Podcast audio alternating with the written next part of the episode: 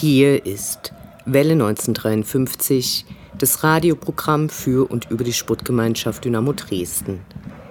Die letzten beiden Wochen waren recht turbulent. Konnte beim letzten Wintereinbruch das Wohnzimmer noch rechtzeitig von der weißen Pracht befreit und anschließend in einer wilden Partie sieben Tore bejubelt und verflucht werden, gelang dies beim geplanten Heimspiel gegen die Bayern-Bubis nicht. Und so wird eine weitere englische Woche in naher Zukunft fällig. Wir, also das Dynamo Dresden Bier, werden mehr. Nicht nur einige Neuzugänge haben den Kader vergrößert, auch die Zahl der Beiträgezahlenden hat sich bei der SGD im Vergleich zum Vorjahr auf 23.412 leicht erhöht. Höheren Ausgaben stehen höhere Einnahmen gegenüber. So geht dynamisches Wachstum, wenn auch, nun ja, nicht besonders verhältnismäßig von einigen zurückersehnt, von vielen als Symbol des Niedergangs und einer schlechten sportlichen Entwicklung gesehen, erhielt nun Niklas Kreuzer einen neuen Vertrag bis zum Saisonende. Geschuldet ist dies natürlich dem aktuellen Krankenstand. Auf der anderen Seite hat er so lange für Dynamo gespielt, dass er sich hoffentlich schnell wieder reinfinden wird. Wir sagen willkommen. Im Hinblick auf Fanrechte ist zurzeit eine ganze Menge los, sei es die Verfassungsbeschwerde gegen das sächsische Polizeigesetz, ein aktuelles Urteil gegen Drohneneinsätze bei Fußballspielen oder der skandalöse Anstieg der in der sogenannten Gewalttäterdatei Sport gesammelten Personendaten, obwohl in den letzten Monaten nur Geisterspiele stattgefunden haben. Dass DFB und DFL Fans und ihre Vorstellungen, Wünsche und Rechte nicht besonders ernst nehmen, ist nicht erst seit heute bekannt, auch wenn im vergangenen Jahr vor dem Hintergrund von Corona von den Verbandsoberen auch viel von Demut die Rede gewesen war.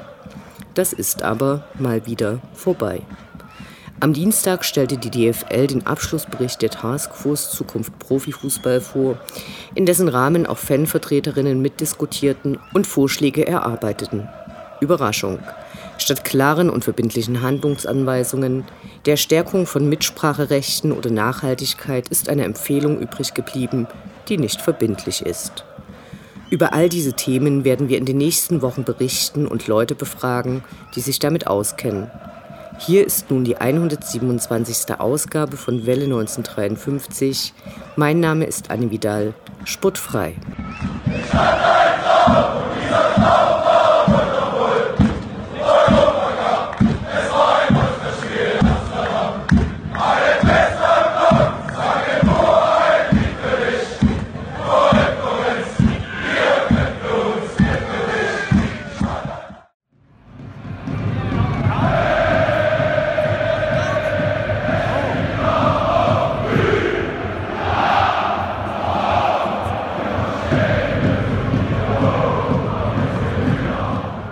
Blick zurück.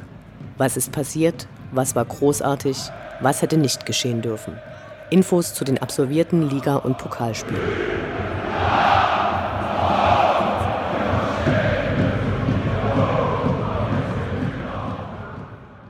Zwanzigster Spieltag, 23. Januar, Sonnabend 14 Uhr, Sportgemeinschaft Dynamo Dresden gegen den 1. FC Kaiserslautern.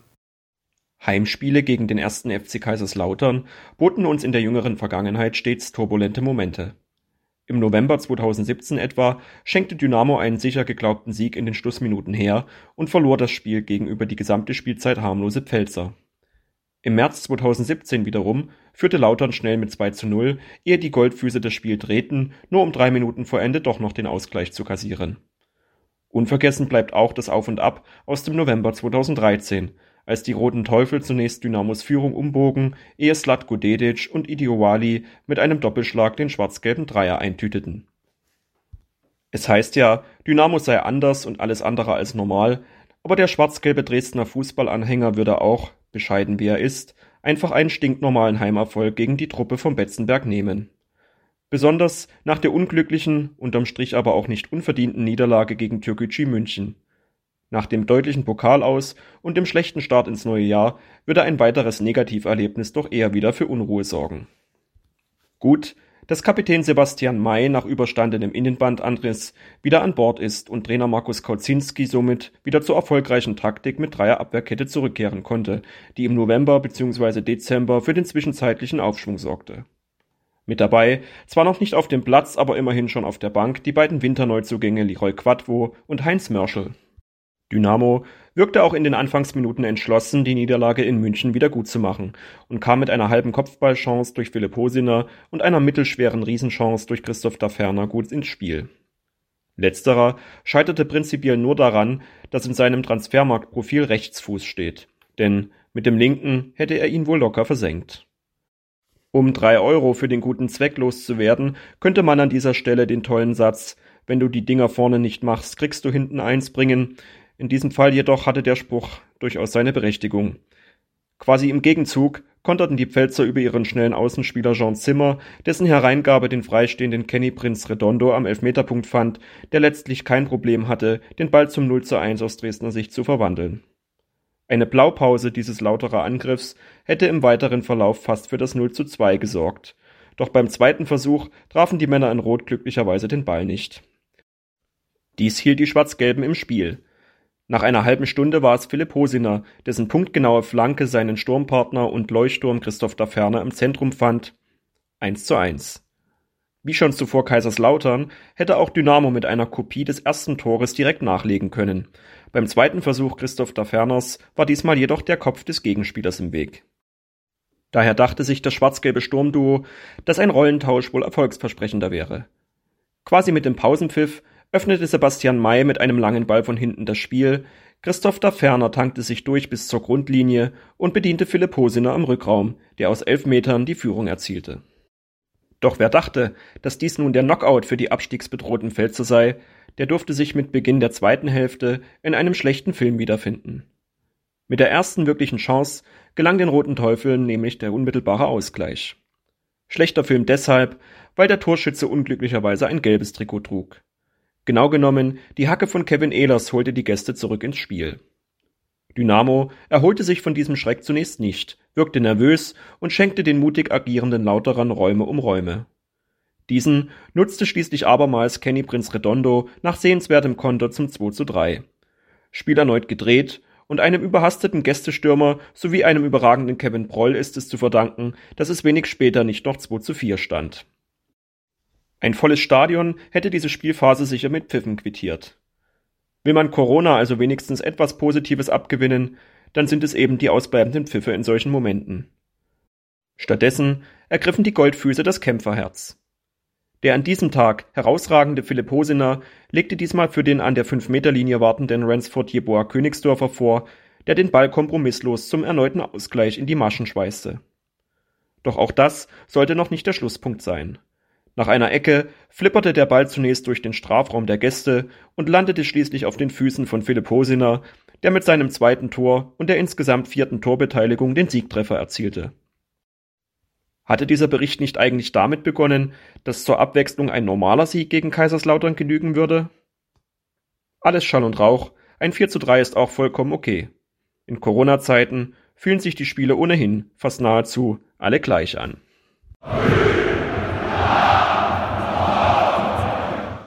21. Spieltag, 26. Januar, Dienstag 19 Uhr, Waldhof Mannheim gegen die Sportgemeinschaft Dynamo Dresden.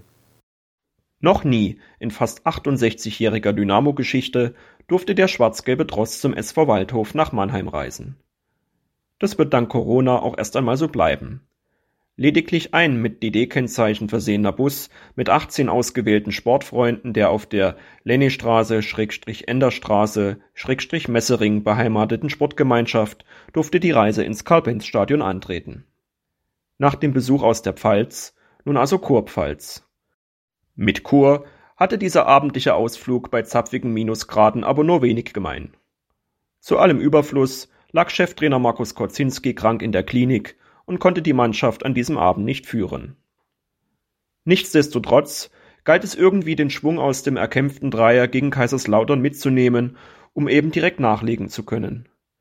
Erschwert wurde das Vorhaben jedoch durch die Gelbsperren von Jannik Stark und Tim Knipping. Letzterer ermöglichte mit seinem Ausfall aber zumindest das Pflichtspieldebüt von Neuzugang Leroy Quadvo, der, um schon einmal vorwegzugreifen, eine sehr gute erste Partie spielte.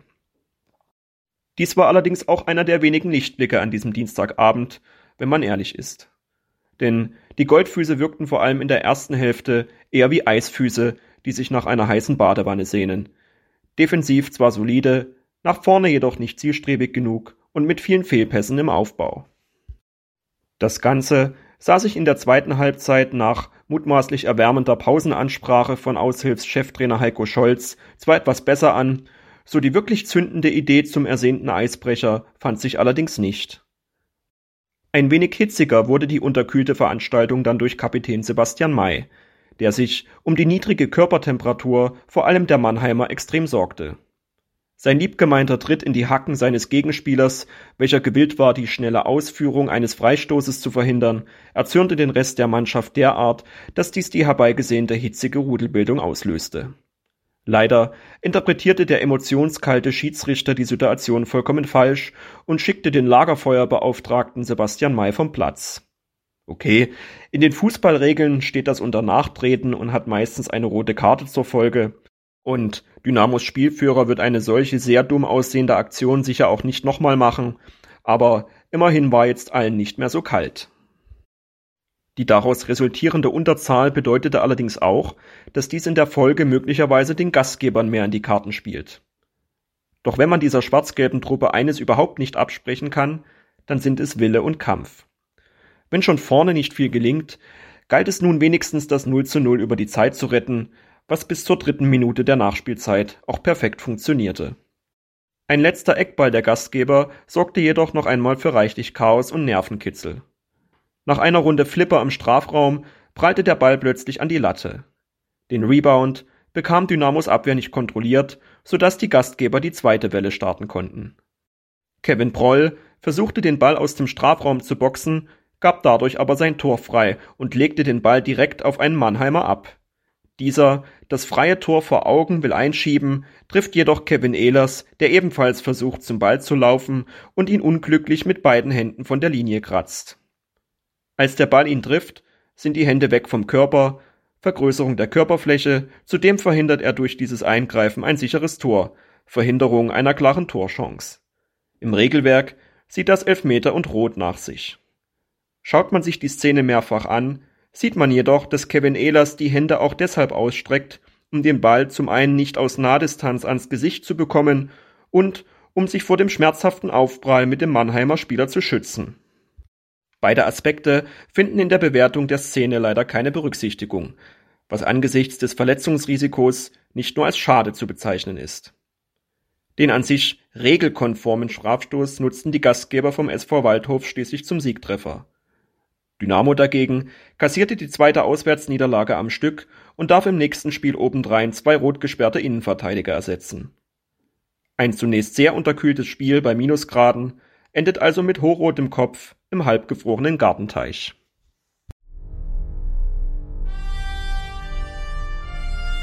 Unendlich sind die Weiten des Universums der Sputtgemeinschaft Dynamo Dresden. Alles rund um die SGD.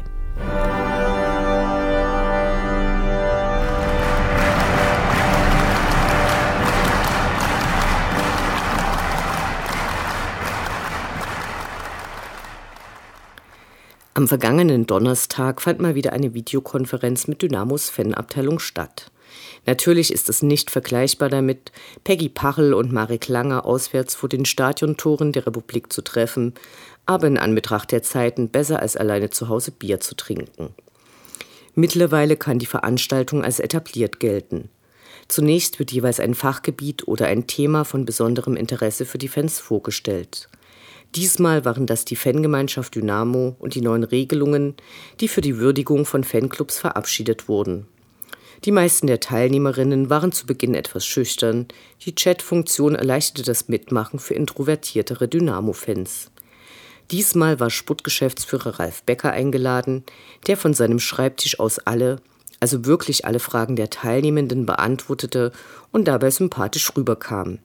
Weil echtes Interesse an Arbeit und Entscheidungen eben was anderes ist als die sich immer gleichenden Fragen der Sportjournalisten, die dann sich immer gleichende Antworten aus diversen Bausteinen forcieren.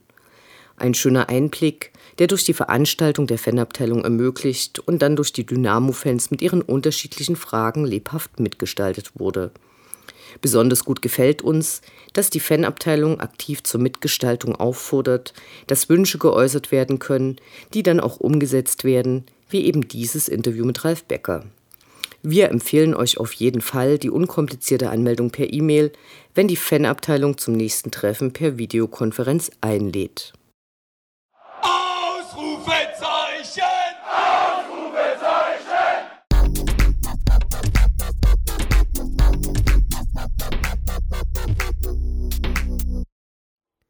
Der Blick nach vorn.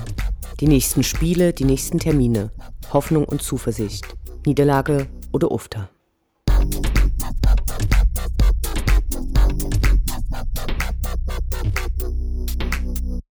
23. Spieltag, 6. Februar, Sonnabend 14 Uhr, 1. FC Magdeburg gegen die Sputtgemeinschaft Dynamo Dresden. Die ewige Geschichte. Und auch diesmal werden wir nicht reinkommen. Normalerweise wäre dieses Spiel ein Saisonhighlight. Wir würden wieder Wetten abschließen, wie viele aus der Reisegruppe ins Stadion gelangen.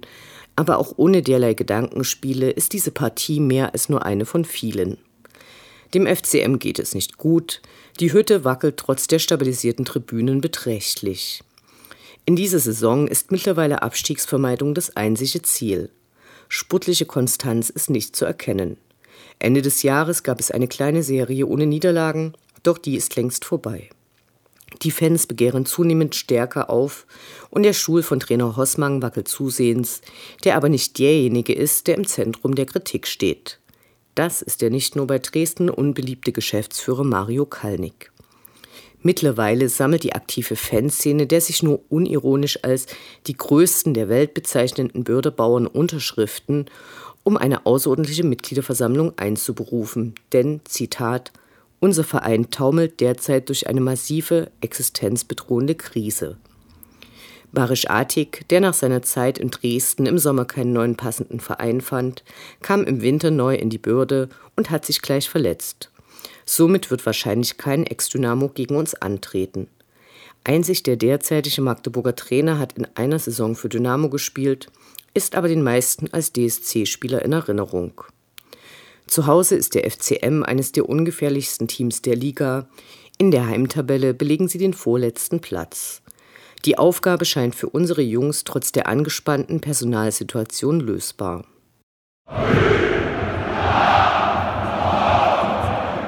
Nachholspiel 19. Spieltag, 10. Februar, Mittwoch 19 Uhr, Sputtgemeinschaft Dynamo Dresden gegen den SVW in Wiesbaden. Durch das erste Nachholspiel der Saison für Dynamo gibt es nun eine zunächst ungeplante englische Woche. Dabei haben die Spieleplaner des DFB man mag es kaum glauben, diesmal die Schwarz-Gelben bei der Entlastungssteuerung unterstützt, denn sie haben vor diesem Spiel und der anschließenden Partie jeweils einen Tag mehr Zeit für Regeneration und Trainingsarbeit als der Gegner. Wer hätte das gedacht? Im vergangenen Jahr stiegen die Wehener gemeinsam mit Dynamo aus der zweiten Liga ab. Mehr Gemeinsamkeiten soll es auch in Zukunft nicht geben. Davor spielten sie zehn Jahre am Stück in der dritten Liga. Die steht ihnen auch diese Saison ganz gut. Bis jetzt rangierten sie immer schön im Mittelfeld. In den letzten sechs Spielen blieben sie ungeschlagen. Vier davon waren unentschieden. Ex-Dynamo Tim Boss agiert bei ihnen als Stammtorhüter. Von einem Hinspiel gibt es nichts zu berichten. Der SVW in Wiesbaden ist die einzige Mannschaft der Liga, gegen die Dynamo in dieser Saison noch nicht angetreten ist. Optimismus bleibt auch hier unsere Devise. Drei Punkte müssen her um den gebührenden Abstand zu den Verfolgern im Aufstiegsrennen wiederherzustellen.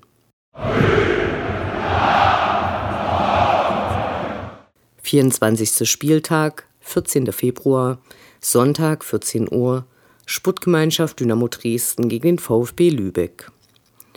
Der Tabellenletzte kommt zu Gast. Die letzten sechs Auswärtsspiele haben die Lübecker verloren. Gefährlich klingt anders. Das Hinspiel ist uns noch in unguter Erinnerung. Trotz lang andauernder Unterzahl der Norddeutschen gelang unserer Mannschaft nur ein knapper Sieg, der kurz vor Schluss sogar noch in Gefahr geriet. Wir wünschen uns ein klares Ergebnis. Gegen die Träger der roten Laterne sollte das möglich sein.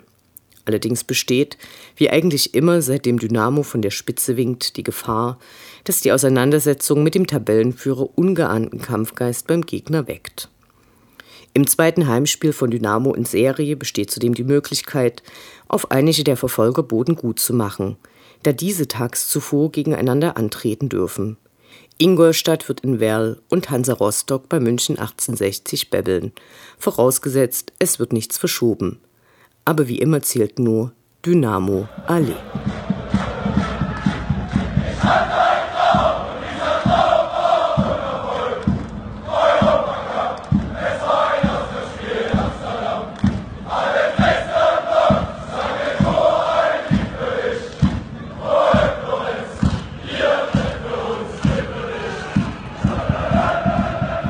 Das war Welle 1953, das Programm für und über die Sportgemeinschaft Dynamo Dresden. Eine neue Sendung über die SGD, uns, die Fans und alle Neuch und Widrigkeiten auf dem Weg zum Europapokal gibt es in zwei Wochen bei Coloradio und zum Nachhören im Internet auf welle1953.net als Podcast, den ihr selbstverständlich abonnieren könnt, um keine Sendung zu verpassen. Mein Name ist Anne Vidal. Auf Wiederhören bis zum nächsten Mal.